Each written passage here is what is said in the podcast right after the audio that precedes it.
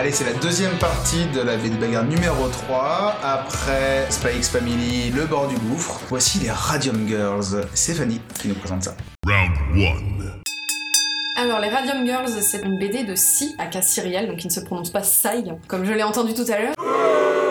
Elle est sortie le 26 août chez Glénat. Elle était prévue euh, pour avril 2020, mais euh, Covid euh, a voulu qu'elle a été décalée. Elle est déjà en réédition, ce qui prouve un, sa qualité, puisque voilà, c'est clairement la meilleure BD ce soir, on est d'accord? La meilleure dessinatrice aussi, si je la suis sur, sur Instagram, vraiment c'est une personne que j'adore. Je trouve qu'elle repousse les limites de l'illustration, vraiment elle essaye plein de techniques différentes, à l'encre, au crayon de couleur, au pastel. Elle fait des tutoriels sur YouTube. Elle, euh, elle, explique, elle donne des conseils aux débutants euh, dessinateurs euh, en tout genre. Donc déjà de base, c'est une personne que j'adore et que je suis ardemment depuis d'ailleurs le vrai sexe de la vraie vie qu'elle avait sorti aux éditions Lapin. Et donc elle revient sur le devant de la scène avec Radium Girls qui parle d'un groupe de femmes. C'est un groupe de femmes qui s'appelle les Ghost Girls et qui peignent des montres dans une usine avec du radium, d'où le titre de cette BD. Sauf que à l'époque en fait le radium on ne savait pas encore que c'était dangereux donc il y avait une technique qui s'appelle le lip deep paint, qui veut dire donc on utilise un pinceau, on le trempe à ses lèvres,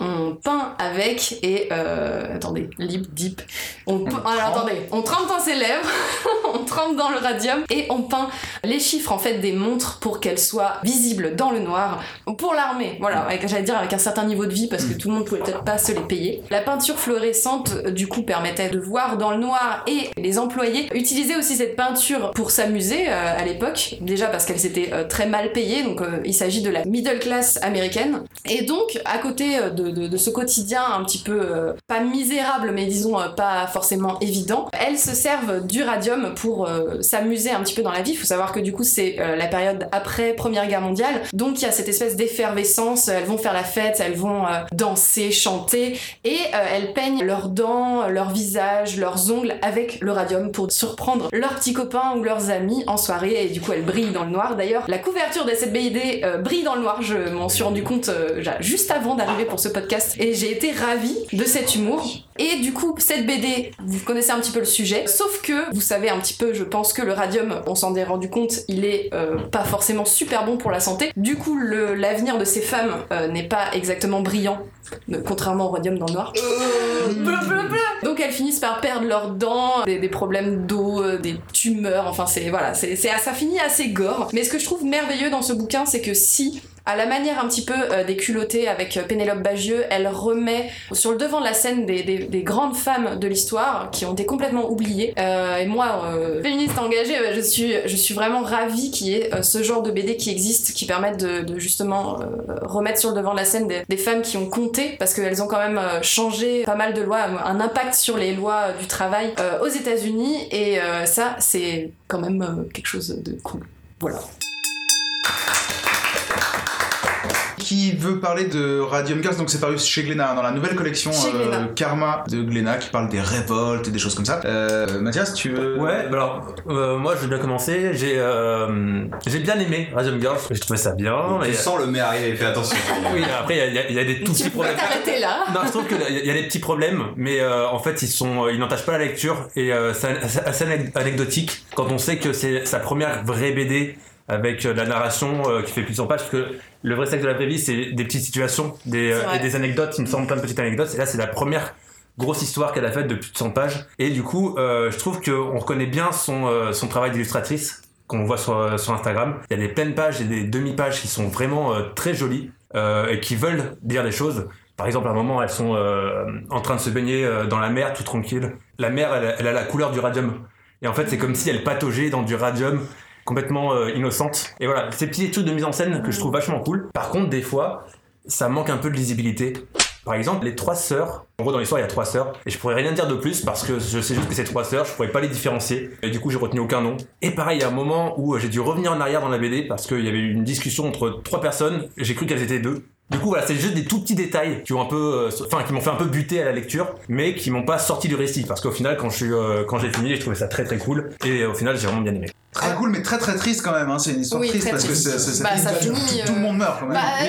ça finit mal et bien parce qu'il y a quand même un impact voilà au niveau légal même si c'est pas elles qui vont changer la loi j'ai regardé un petit peu sur internet en fait c'est un gars euh, super connu qui va justement avoir des problèmes de santé avec le radium et c'est lui qui va vraiment avoir un impact sur la loi donc c'est un petit peu déprimant mais euh, c'est quand même elles ont quand même fait bouger beaucoup de Ah choses oui, donc on dit le féminisme, le féminisme. non mais elles ont quand même fait beaucoup de Après, c'est ouais, vrai que c'est toujours intéressant de voir d'où euh, d'où on vient, de voir ce qui est arrivé avant dans le passé. Et euh, je, je repense à une, une mise en scène que j'avais bien aimée, par exemple. À un moment, il y a une, une case, une grosse case où on, on les voit en train de bosser à la fenêtre. Et elles sont toutes euh, bah, sans protection, en train de s'amuser avec le radium. Et juste au-dessus, on voit tous les hommes avec plein de protection. Hmm. Et eux, ils, euh, et eux, ils sont, tr- ils sont vraiment au courant hein, que ça se passe, Ouais, ouais. qu'il faut pas faire ça, quoi. D'ailleurs, j'ai regardé au niveau de, de l'histoire, de ce qui s'est vraiment passé, parce que donc c'est une histoire vraie, hein, c'était un peu évident, mais les, les propriétaires les techniciens, euh, ils savaient très bien en effet euh, que les effets nocifs du, du radium et ils s'exposaient pas euh, du tout euh, à ça et mentaient à tous leurs employés pour pouvoir euh, continuer cette technique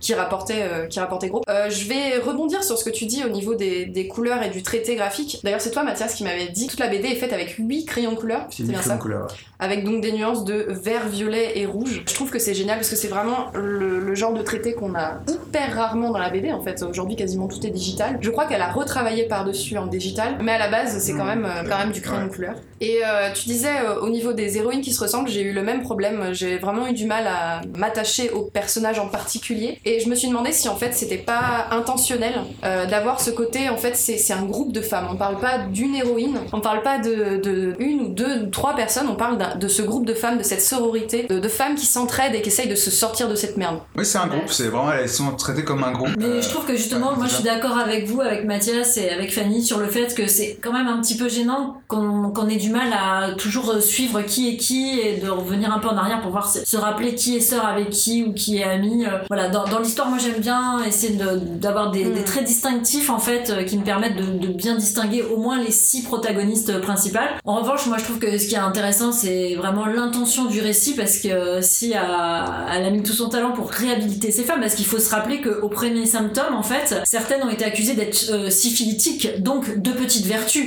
et donc c'était leur faute à elles, les femmes, si elles étaient malades. Voilà, et donc euh, l'autrice, elle a créé de l'empathie avec ce récit euh, et elle a montré le cynisme des patrons. Et ensuite, des avocats, quand les victimes ont voulu demander réparation, euh, on a vu qu'elles ont eu beaucoup de mal, beaucoup de mal, et voilà. Et sinon, sur le côté graphique, bah moi j'ai adoré aussi euh, voilà ce traitement crayon de couleur avec des magnifiques contrastes, voilà les camailleux de violet, vert, radium, ça, ça marche très très bien. Il y a une poésie dans les dessins, notamment avec les rayons de la mort quand on voit les pleines pages avec ces, ces rayons de la mort. Ah ouais, les pleines Je trouve ça très joli, voilà. Et donc en gros, cet album pour moi irradie autant l'injustice que la beauté. Putain, tu Oh là viens avec là. une punchline là, elle est dingo. Ah, Et ben voilà, donc c'est à toi de rebondir là-dessus, Christopher. hein.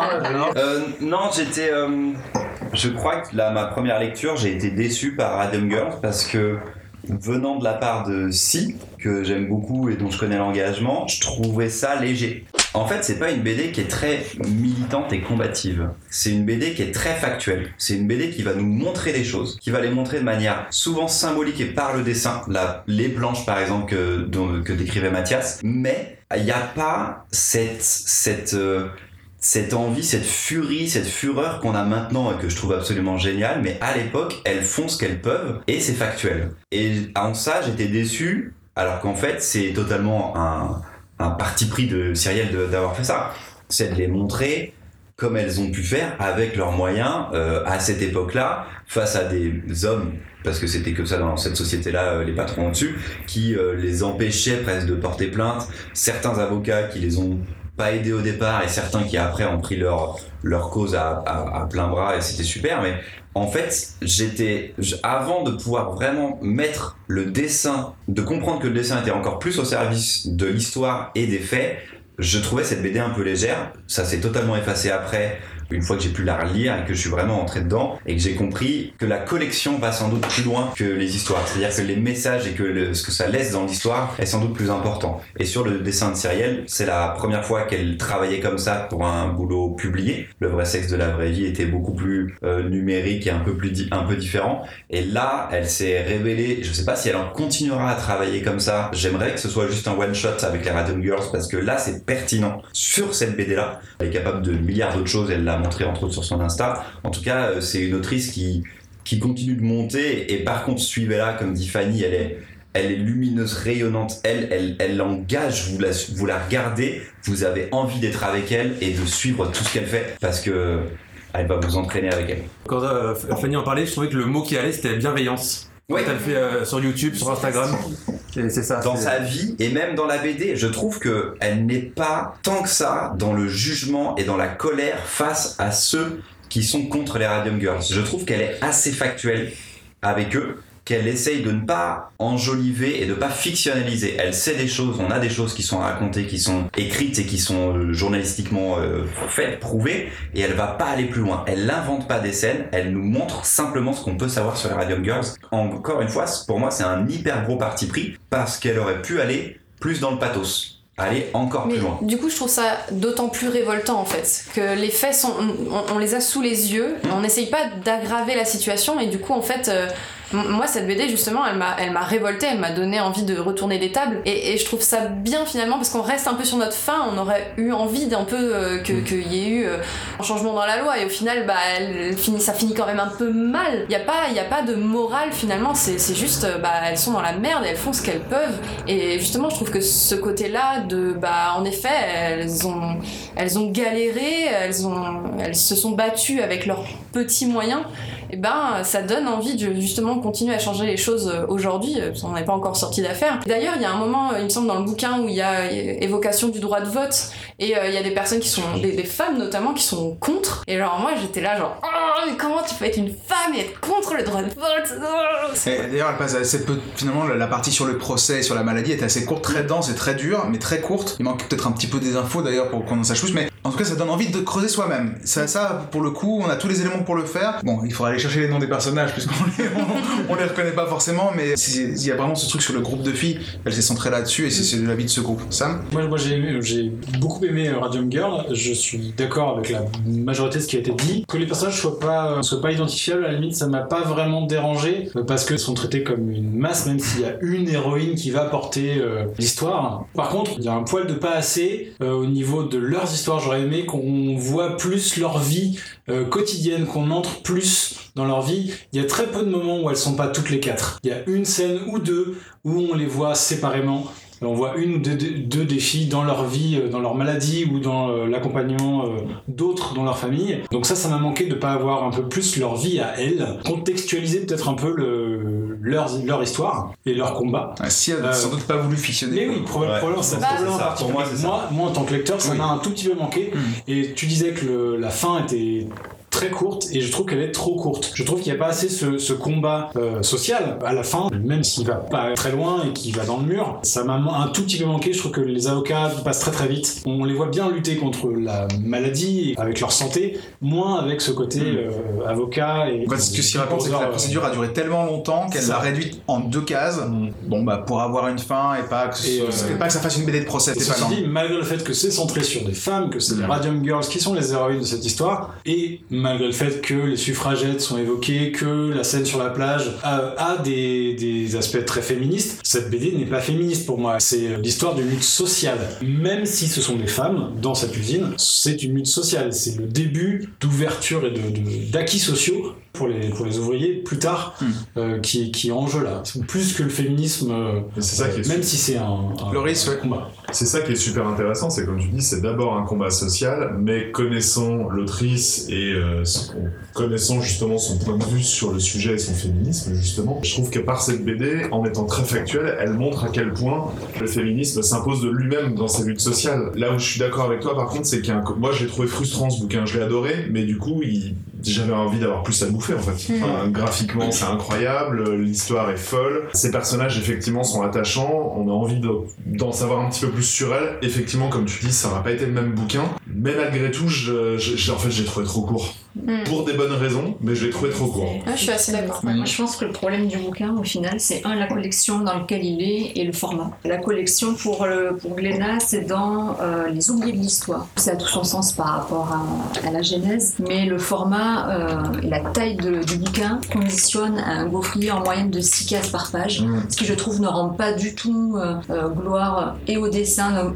qui est ultra frustrant puisque du coup les grandes pages sont quand même très réduites, à la lisibilité, puisque déjà page 9, en effet, entre Grace et Molly, tu sais plus qui parle qui. Pour avoir des problèmes de nuances, euh, j'ai carrément vu la BD en bichromie et ça m'a porté euh, vraiment préjudice à la lecture. Je pense qu'un gros one-shot avec plus de pages en grand format aurait été plus euh, impactant visuellement que ce petit format un peu mirage. Pour revenir à sa, à sa bibliographie, moi, le Westex de la Vévry, je me souviens quand j'avais vraiment été attirée par la couverture, j'avais ouvert l'intérieur, je me suis dit waouh, la différence entre le traitement extérieur-intérieur m'avait vraiment heurté. Je me suis dit, bon, pour ça en plus, moi j'ai aucun a priori euh, esthétique. J'adore l'idée du sujet et sur le coup, je me suis dit, tiens, bah là pour le coup, la couverture un peu plus vendeuse que Radium Gum, ça m'a fait l'inverse, c'est-à-dire que c'est vraiment le lumineux qui m'amène vers la couverture et à l'intérieur, je me dis, merde, je comprends plus rien au personnage que je suis en train de voir, c'est un peu dommage. Et pour le propos, euh, moi j'ai lu il y a 10 ans de ça une BD qui s'appelait L'idole dans la bombe de Jouret de Stéphane Berl et on parlait des crèmes au radium, puisque dans les années euh, fin 19e, il était d'usage de se mettre des, crèmes de, beauté qui avaient du radium à l'intérieur. Travailler au, au quotidien sur des, des journaux de cette époque, le trait, le dessin faire rappeler euh, à ça. Et là, c'était des choses qui étaient faites euh, sans savoir que c'était nocif pour, pour les êtres humains. Enfin, sans savoir. Je, dé- je dédouane pas Et l'histoire. justement, c'est c'est ça qui est frustrant, c'est que, comme je sais plus qui l'a dit, mais effectivement, cette case où on voit ces filles en train de tremper leur pinceau et le lécher avec ces mecs derrière qui sont déguisés en cosmonautes est hyper forte. Mm. Et quand on sait le scandale, moi en tant que lecteur, j'avais envie qu'on passe de l'autre côté du mur et qu'on ait aussi le regard de ces mecs, quitte à rester dans le factuel, mais de dire, euh, alors encore une fois, ça aura pas été le même bouquin, il y aura peut-être eu un côté un peu dossier de l'écran, on va essayer de comprendre qui fait quoi, etc. Mais, euh, mais Dossier de l'écran. j'avais envie. Ah ouais. Non, mais Les vieux, leur, ils s'en diraient pas comme ça.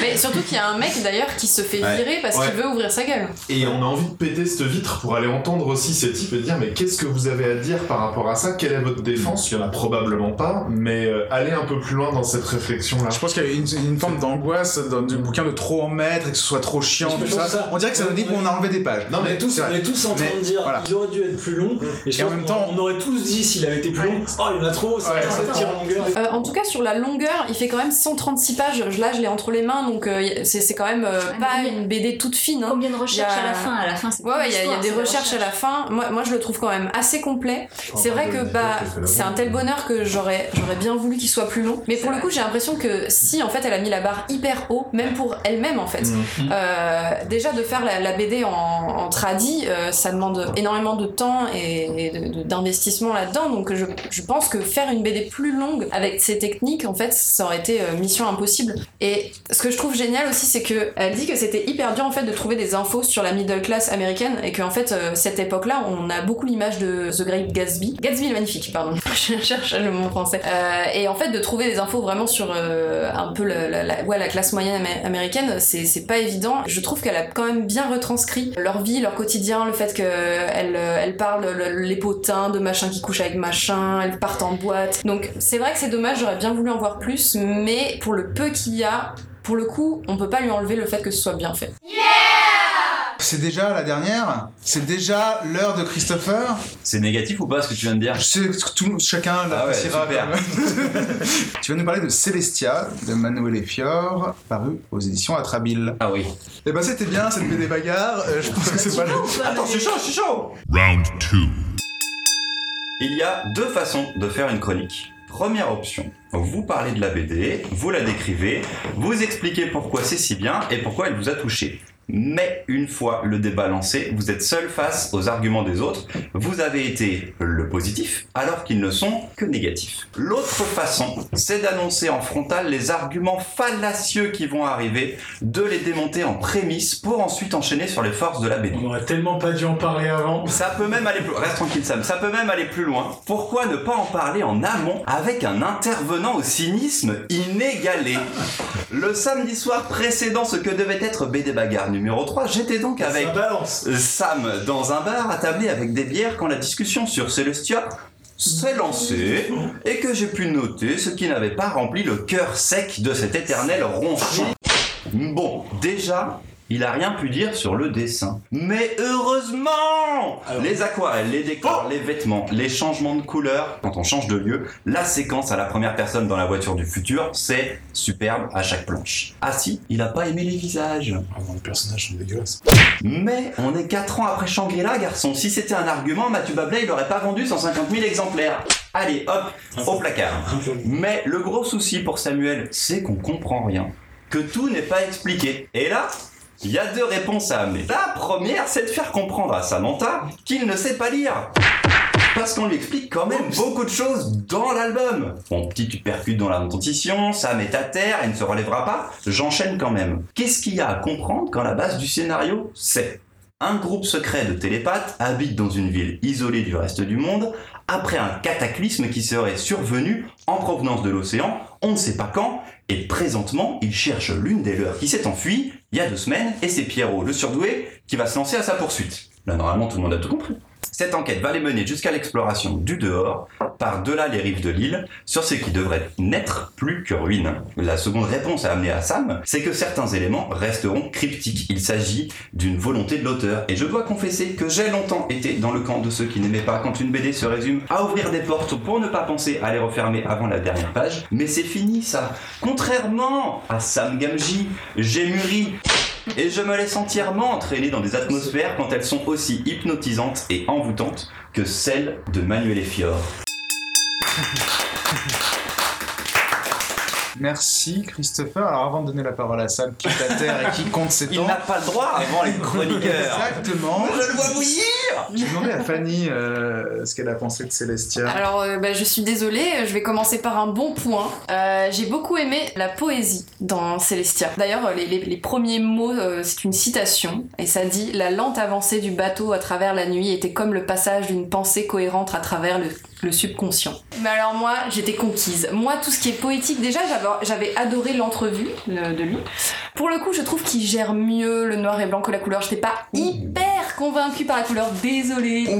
Petit coup Enfin, Manuel, hein, moi j'ai rien fait. mais ensuite, je vais passer au point négatif. Le problème, pour moi, c'est que euh, ça va un petit peu dans tous les sens euh, et ça manque de structure. Je veux bien de la poésie, je veux bien du fou, euh, je veux bien du n'importe quoi, mais il y a quand même besoin d'une base un peu solide, quoi. Il manque des fondations à cette maison, même si elle est bancale, pas de problème. Mais pour moi, il manque, euh, il manque des personnages un peu mieux construits, des personnages euh, auxquels on va peut-être un peu plus s'attacher. Un personnage, bon, quand même moins antipathique que celui de Le bord du gouffre, mais euh, quand même, quand même vraiment chiant. Et d'ailleurs, euh, le- le- l'héroïne, comment elle s'appelle? Je l'avais noté Dora, euh, l'exploratrice. Elle est pas vraiment euh, mieux construite. les hein. gens vont s'imaginer comme Dora. Elle a pas de sac à dos, elle a une belle robe bleue. D'ailleurs, c'est l'une des seules que j'ai bien aimée. Bah, La robe, elle l'a pas souvent. Il faut avouer que cette BD, elle a quand même plein de petites euh, bonnes idées qui sont semées par-ci par-là. Donc, euh, dans l'ensemble, je dirais que j'ai aimé. Juste, je trouve ça trop brouillon en fait. C'est une espèce de. On dirait que l'auteur, il a fait Ok, je vais mettre un peu de ça, un peu de bleu, un peu de poésie, un peu des personnages comme ci, comme ça. Là, il y a un monde extérieur trop bizarre avec des châteaux géométriques. Ok, je mets tout dans une seule BD. Et bam, ça fait un truc trop bien. Ouais, mais non. Ça se passe pas trop comme ça. Il faut quand même une structure, un scénario, des des personnages. en plus général. hein. ça fait des on s'en plaint jamais. mais il manque le lait, tu vois. Il manque le truc, le ciment qui soude tout ensemble. Bon, j'associe des trucs bizarres, des, des- des- des métaphores un peu cheloues. Mais euh, dans l'idée, pour moi, voilà, ce qui me manque concrètement, c'est voilà, la structure. T'aurais voulu plus de pages. J'aurais. Non, non, non, non Des pages plus remplies, parce qu'il y a quand même vachement de, de blanc. Je l'ai pas sous les mains là pour le feuilleter, mais. euh, mais euh, bon, déjà j'étais contente qu'il n'y avait pas tant de dialogue. Moi j'aime pas quand il y a trop de dialogue. J'aime bien quand on me montre et qu'on m'explique pas. Mais par contre, les pages, c'est un peu genre on colorie histoire de remplir et c'est ça qui m'embête. Alors Mathias, toi tu aimes quand on t'explique pas Alors moi, ce qu'il faut savoir, c'est que je me suis dit, euh, c'est sûrement la plus belle couverture de la sélection. Oh oui. Elle est magnifique. Je me suis dit, je vais me la garder pour la fin parce que j'ai envie de profiter un max, me laisser porter et tout. Au final, alors, j'ai envie de comparer cette lecture à une sorte de petite balade en canoë. C'est-à-dire que, Mathias, il est avec moi. Mathias, il est avec moi. c'est-à-dire que on- tout le monde te dit, euh, c'est super beau, tu vas voir, tu vas kiffer de ouf. Toi, tu te lances, tu fais, ouais, putain, c'est beau et tout. Et là, il y a plein de petits cailloux qui commencent à taper ton canoë en mode, tac, t'arrives pas à te concentrer sur le paysage et, tu- et les petits cailloux ils te disent, hé, est-ce que tu sais où tu vas? Tu sais où tu vas ou pas? Eh ben non, tu sais pas où tu vas et t'arrives pas à profiter du paysage parce qu'à chaque fois t'as des petits cailloux qui t'emmènent à droite à gauche et qui te font chier de ouf. Euh, attends, il y a une pseudo-Venise post-apocalyptique, des télépathes, un gamin de 3 ans qui veut conduire une voiture et qui fait croire à une femme qu'il est son fils, ça n'a a priori aucun Mais sens. si Ça- a priori, Oui. C'est pas aucun sens. Je trouve que c'est un sacré bordel que l'on pourrait peut-être justifier par 5 ans d'improvisation. Et ça, c'est dans une interview, il a dit qu'il a improvisé pendant 5 ans. Bref, se laisser porter par ces personnages, ça peut être cool, mais faire ça dans un univers qui a plus de sens, ce serait mieux. Selon moi. Moi, Un peu comme Fanny, hein, du coup. euh, Ouais, c'est, euh, Natacha, t'as ce sentiment-là aussi Alors moi, quand on m'explique pas, et c'est vrai que Manuel Effior euh, n'explique pas tout là, moi j'appelle ça un conte onirique, et hop, ça passe comme une lettre à la poste. Voilà, mais moi tu sais, je suis un peu le bisounours ici, donc euh, je vais mettre des bonnes notes à, à tout le monde. Je mets quand même quelques bémols. Bon, j'ai adoré le dessin, moi je trouve ça très très beau et effectivement euh, les personnages sont moches, hein, on peut le dire clairement, mais moi j'ai trouvé ça plutôt bien parce que pour une fois il y a des personnages moche, qui sont pas de mignon. super belles gueules et moi je me suis quand même attachée à eux contrairement euh, à toi Fanny, moi je trouve qu'ils sont attachants. En revanche c'est vrai qu'il y a des petits bouts de, de récits qui, qui lancent des pistes et, et puis finalement il se passe rien et, et Mhm. on se dit mais est-ce qu'il va y avoir une suite ou alors est-ce que je dois l'imaginer moi-même? Bon et on est un peu frustré de ce côté-là. En dehors de ça, euh, bah non mais je trouvais que c'était un très beau spectacle, un spectacle de funambule on pourrait dire. Euh, où L'auteur marche sur un fil de son récit sans jamais tomber dans le maïkénisme, ma- maïkénisme, oui c'est ça. Et, euh, et voilà.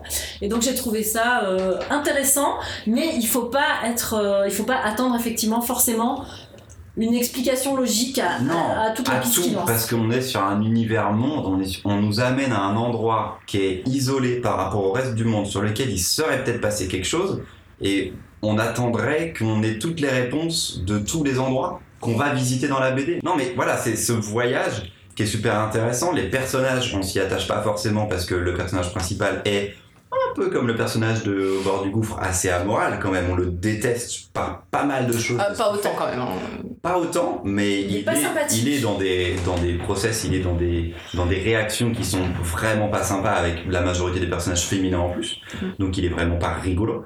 Mais ce trajet qu'il va faire à partir du moment où il est à l'extérieur est pour lui une sorte de révélation. Et le retour à zéro, qui est quand même tout le but de la BD, va l'amener à être un autre personnage à la fin et à résoudre une partie des choses qu'il a laissées entrouvertes hein, quand il est parti. Donc je trouve que, outre graphiquement, où on nous montre une palette d'une Venise euh, post-apocalyptique, donc assez grise, assez euh, italienne, grisonnante et en même temps très très cadrée dans du passé, un peu commedia dell'arte d'ailleurs, parce qu'il y a beaucoup de personnages qui sont grimés comme dans un théâtre. Après, on arrive vers l'extérieur, on va en fait en quête de, alors pas de simplicité, mais sans vous trop vous en dévoiler pour moi, de la pureté et de l'innocence, pour ensuite revenir à cette Venise et là se reconfronter à ces démons du début. Et en ça, il y a eu un voyage, il y a eu une évolution des deux personnages, mais surtout du personnage principal, et on nous a pas tout expliqué.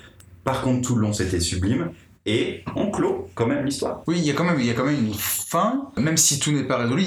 L'histoire se clôt quand même. Le, le- le cycle et les personnages, il leur arrive quelque chose. Bon, ça maintenant, c'est à toi. C'est bien parce que tu as, tu as donné mes arguments sans que j'ai à le faire. Au fin- au final, C'était tout le moi, principe. moi, j'ai, un un vrai problème avec cette BD et utiliser le terme conte onirique, ça n'excuse pas le fait de pas euh, cadrer les choses. Moi, j'ai l'impression que c'est quelqu'un qui me raconte son rêve, mais il s'en souvient pas vraiment. Ça part dans tous les sens, il sait pas où il va, il sait pas comment s'en sortir, et du coup, il fait des pirouettes et des, des allers-retours. Le- le- je suis désolé, mais quitter cette Venise qui, pour le coup, est magnifique. Les bâtiments et le château derrière, moi, ça me. C'est très beau, mais c'est très gris, c'est montré comme quelque chose de, Le château, de- le château. d'agressif. Euh, oui, oui et non, parce que c'est la nuit et je sais pas, il y a une espèce de côté euh, romantique aussi à cette Venise euh, qui est dangereuse, mais en même temps qui est très belle, avec ce bâtiment, le bâtiment des télépathes est très moderne dans cette, enfin ça s'intègre très très bien.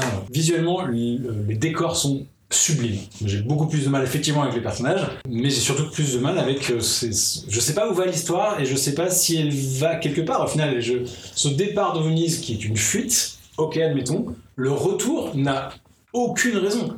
Euh, on ne sait pas pourquoi ils reviennent. À aucun moment ils prennent vraiment cette décision de revenir. Ça n'est jamais motivé. Les personnages qu'ils rencontrent sortent de nulle part parce que là, pour le coup, on est vraiment dans le rêve. En plus, il y a plein de choses sur le passé qui sont euh, juste posées ou, ou évoquées.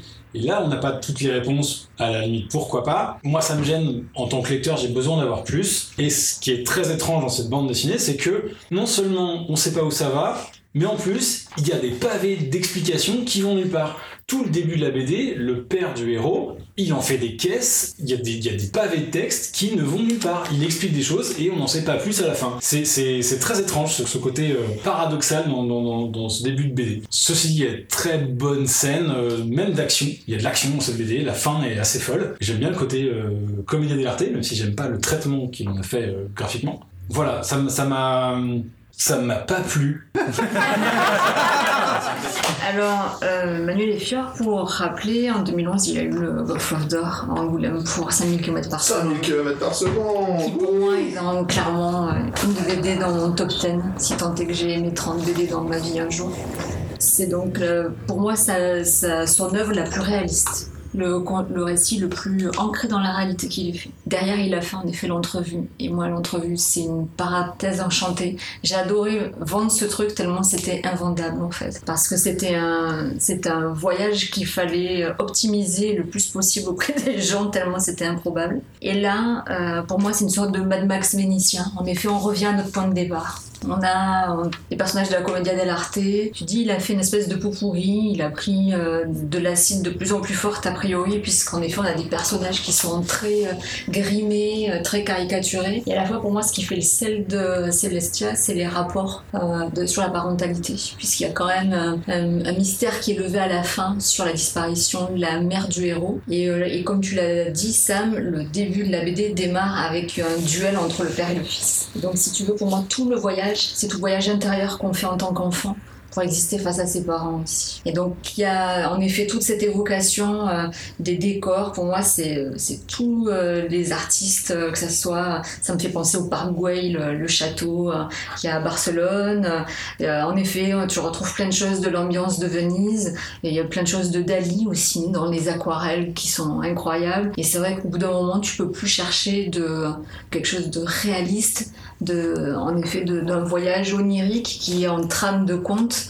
euh, quelque chose qui nous psychanalyse en fait. Et c'est vrai pour moi, c'est, euh, je me demande d'où est-ce qu'il va pouvoir partir la prochaine fois dans une planète encore plus lointaine, mais où j'aimerais plutôt qu'il serait encore un petit peu dans la réalité. Mais, euh, mais ça reste un voyage incroyable et je suis euh, très surprise de l'audace que Atrabile a appris à faire une, pour une fois un bouquin avec une, une hardcover, euh, donc du coup qui a eu un coût et un investissement un peu plus important, ce qui est pas trop, on va dire, dans leur habitude. Donc moi pour mon coup, sur le coup, je croyais que c'était un bouquin d'une autre maison d'édition et tu sens que là, ils ont un peu ouvert le porte-monnaie en mode euh, Manuel. Les dessins, il fait très matotti, quoi, vraiment cette espèce de, vrai. de, de personnage euh, figuratif avec une élégance et puis elle, elle enfin comme euh, c'est son personnage redondant de, de l'entrevue avec ce, ce visuel, euh, enfin l'anotomie, les grands, les grands yeux, euh, le, le visage à l'ovale comme ça, c'est vraiment très euh, signature italienne, euh, vénitienne. Bah oui, je trouve que c'est un de ses livres les plus italiens parce que on est euh, dans une, c'est comme, c'est un peu comme la nuit d'Antonioni, c'est euh, 8 et demi euh, chez Fellini. Il y a le côté cirque, Natacha parlait du cirque. Ouais. Je trouve que c'est une belle référence puisque c'est à la fois cirque et théâtre. euh, et SF, une SF alors quand même parce qu'on n'a pas parlé de science-fiction mais c'est quand même de la SF un peu avec ce côté C'est au moins du post-apocalyptique. voilà, avec euh, cette- ce truc qu'on a vu sur la SF récente, hein, quelque chose d'un peu plus positif, enfin une forme d'espoir qui naît. Alors, on sait pas trop bien quoi, mais c'est pas l'horreur absolue. Et puis il y a l'espoir juste intérieur, c'est ce chemin, parce que finalement c'est qu'un chemin intérieur, c'est euh, euh, c'est ça, c'est c'est tout, tout sur ma mère qui est plus là. Enfin, c'est la recherche de la maman et de quel regard il avait avec ça. Parce que je trouve, euh, on va dire, euh, s'il y a un côté négatif, un, un côté un peu dommage à ce moment-là, c'est qu'il rajoute des choses au fur et à mesure que tu lis, et Mm. par moment tu te dis merde, ça c'est peut-être dispensable. Moi, le coup du super pouvoir, au final, enfin, que elle, elle a cette, Mm. cette particularité, tu te dis merde, mais ça va nous amener quelque part, ça, et puis au final, pas vraiment. Et en effet, euh, ça, ça n'a- ça n'aide pas au récit, alors que ça aurait pu par moment euh, Si, amener quelque chose. Yeah. Ça l'aide sur la Venise. Ça Ça ne les aide pas à l'extérieur, mais ça les aide sur la Venise et ça Dans justifie leur euh, rôle au sein de cette Venise-là, Mhm. à ce clan et à ces, ces- ces télépathes. Ces télépathes qui ont d'ailleurs peut-être amené l'enfer dans lequel on est. Enfin, il y a plein de questions auxquelles on répond pas, mais pour moi, ça pose un truc de, ok, pourquoi, c'est- pour moi, ces mecs-là sont responsables de quelque chose à un moment, en fait? Je crois qu'on va en rester là, sinon on va Euh, revenir sur les petits cailloux, sauf si Fanny, euh, quand même. Ah. relou pendant une petite minute parce que il y a des petites choses qui me posent quand même problème dans cette BD même si foncièrement je l'ai quand même appréciée. J'ai l'impression que toutes les meufs, toutes les meufs à un moment de la BD se retrouvent à poil. Du coup bah moi je trouve ça un peu problématique. J'ai un vrai problème aussi avec le traitement des femmes dans le BD. ouais. Et il y a une autre, un autre problème que j'ai tardé à voir, et là je l'ai, je l'ai refeuilleté juste avant de venir, et quand je l'ai vu, euh, maintenant je, je ne peux plus voir autre chose. Mais le seul personnage noir qu'il y a dans cette BD, c'est un, le- un peu le domestique euh, d'une, d'une petite vieille. Je me dis, c'est quand même, c'est Censé quand même futur. dommage. C'est Censé censé être le futur, et le seul personnage noir qui est représenté, il, il est un peu esclave en fait de, de, de cette petite vieille, il l'aide dans, dans sa maison tous les jours. Donc je me dis, bon, bah, ok, donc les femmes sont sexualisées, le seul personnage noir est un peu un domestique. Euh, bah, moi je trouve ça, en fait, je trouve ça dommage de la part de l'auteur d'avoir fait ça. C'est pas la fin du monde. J'ai quand même aimé cette BD. Je dis juste que c'est, un- voilà, c'est c'est un peu euh, un- un- un- une faute de goût, quoi. Merci à tous. Alors, j'aimerais bien annoncer un épisode de BD Bagarre numéro 4. On en fait un de ouf. Quand vous voulez. Tellement. On file là-dessus. Rendez-vous bientôt Allez, salut. À très bientôt. Salut. Merci.